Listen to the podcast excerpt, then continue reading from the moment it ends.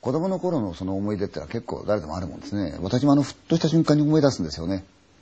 これは私が小学校の2年の頃だったかな。大変担任が怖い先生でね、後になって私はこの先生のことは本当はとっても好きだったんだなってこと気がついたんですが、でもその頃は怖かった。小学校2年生ってもうこんなちっちゃいですよね。でもその先生、例えばそうだな、宿題忘れたとかですね、算数ができないと、平気でもって子供のことを、ビャー頭を押さえて手掴んでね、教室の入り口の扉にね、投げつけるんですよ。わーっと。子供タッタッタッタッとゴーンとぶつけるんですから、違う流れでしょ。でも誰もその頃は文句言わなかったですね。でも、なんだか怖い。非常に怖い。で、私は絵が得意だったもんですからね、よく可愛がってくれるんですよ。先生どうも絵だとか音楽がとっても好きだったんだな。でもそれがとっても苦手だったんですよ。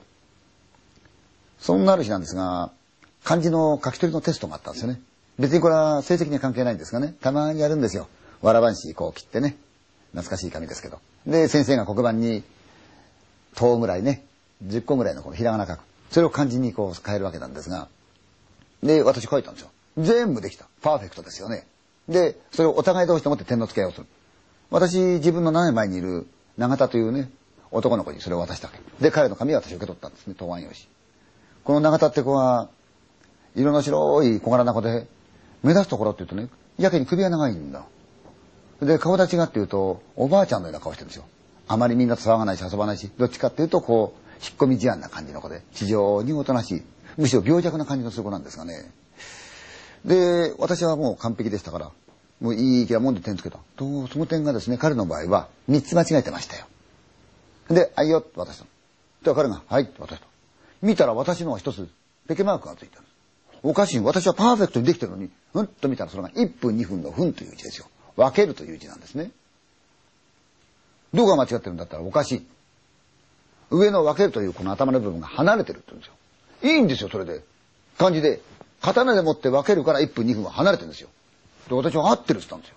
本を見ろって言ったら彼が、ほらって指さす。黒板には先生が分けるという字書いてるんですが、これくっついてるんですよね。そうじゃない。それは先生が間違えてるんですよ。私は合ってるんですよ。でも私言えないんだ。先生怖いから。先生それ違いますって。彼はガンと聞かないんだ。いや、漢字はこれが合ってるんだ。本を見ると全然聞かない。自分が三つ間違えてるもんだから、私がパーフェクトってのはどうも嫌だったんでしょうね。その根性がすんごく気になかった。しょうがない。ペケマークのままそれ持って帰りましたよ。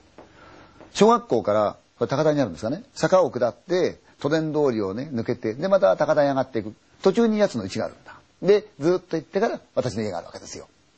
帰り道同じなんですよね。さすがに我慢できなかったんだな、私は。で、帰り、彼のことを呼び出して、張り倒しちゃったんです思い切って。パシーンパシーンパシーンと。そしたらこいつ泣かないんですよね。涙ぐんな目して私のことじーっとこう見上げてるんですよ。なんとも辛かったですね。手向かってこないんですよ。そのまま私は家へ帰っちゃった。そうこうするうちに、その日夕飯になってね、うちは家族多かったですから、おばあちゃんもいたし、いとこのお姉ちゃんもいたから、家族全部で7人になるんですよ。それでもって、ああでもない、こうでもない、言いながら、まあ大した食卓ではないけれども、楽しく美味しくいただいてましたよ。その時間ふっと思い出したんだ。彼のことをね。永田どうしてんのかなと思った。というのは、彼の家っていうのは、かなり年のいったお母さんなんですよね。それと、随分年の離れたお兄ちゃんがいる。お父さんがいないんですよ。で、彼だけなんですよ。三人家族なんだな。どうしてんだろうなと思ってね。今頃寂しくご飯食べてんのかな。私に殴られたことをあいつは親に言いつけてんだろうか。多分あいつのことから何も言わないで我慢してんのかなと思ってるうちに、なんだかとってもかわいそうな気がしちゃいましてね。いけない、なんかかわいそうだな、悪いことしちゃったなと思って。そうこうするうちに、謝りっちゃおうかなと思ったんですよね。夕飯食べ終わって、そのまんま、外に出ると、タッタッタッタッタッタッタッと、奴の家まで行ってみましたよ。やがて、彼の家の玄関の前に立ったら、暗いんですよね。まだ明かりを消すような時間じゃないのに暗いんだ。あれ暗いなぁと思って。小さいですから遠慮ないですよね。ガラガラって玄関開けてこう覗いてみたら、家の中に明かりがついてない。真っ暗なんですよ。玄関には下駄一つないんですよね。部屋の中には家具がないんですよ。誰もいない、もぬけの殻。あれどうしたんだろうと思ったけれども、そのまま私は家へ帰りました。次の日、小学校行ってみた。クラスでもって朝のようにいつものようにこう座ってると、先生が来て、永田君が引っ越したって言ったんですよ。え？そんなバカなね。普通は引っ越すって言うと、何々君が今度はどこどこへ引っ越すことになりました。向こう行っても頑張ってください。じゃあさよならってやるんですよ。ない。引っ越したって。それとおしまいなんですよ。変なのと思った。でもさほど気にもしなかった。気が経ってもうすっかり永田君のことは忘れてましたよ。なぜたまたま、いつも我々が遊んでる土手があるんですよね。ちょうど渋谷区と目黒区の中間点ぐらいのところに土手がある。それを僕はちょっと目黒チャングルなんて呼んでね、遊んでました。で、そこには一番てっぺんのところね、行くとちょうどこうコンクリートが割れてて、中に入れるんですよ。小さな穴なんですが、中に入ると直径がそうですね、1メーター20ぐらいの土管があるんですよ。水が流れてる。綺麗な水なんですが、そこは絶対に入っちゃいけないって学校で言われてるんです。なぜかとそれずーっと行くと真っ暗の中で、突然滝のように下へこうずっと缶が向かってるわけですよ。水がザーッとしてるわけだ。下手をすると、大怪我するか命取りになるわけですよ。だから絶対入っちゃいけないよって言うんだけど、入るんですよ、我々は。仲間と4人そこ行ったんですよ。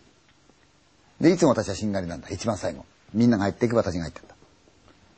声がこだまして、おい、こっちだぞって言いながらね、うー、百景百景っての。水がシャーってなって、粘土が取れるんですよ。ずーっと歩いてった。やがて、ゴーッと音がした。滝になったわけだ。一人一人降りていくわけですよ。うー、百景百景、うーってのが降りてった。次のやつも降りてった。またその次のつもりてった。私の場になったわけですよ。体突っ張らかってね、冷たい水がピシャーって流れてるところ、うー、いい手で、いい手でってのが降りてた。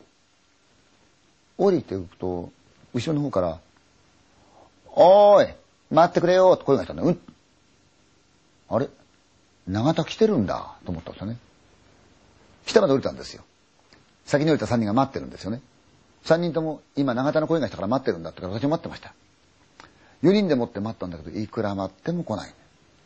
おかしいねと思ってもう一回外へ出て土手上がってってそのコンクリートの割れ目からもう一回土管に入ったんですよね。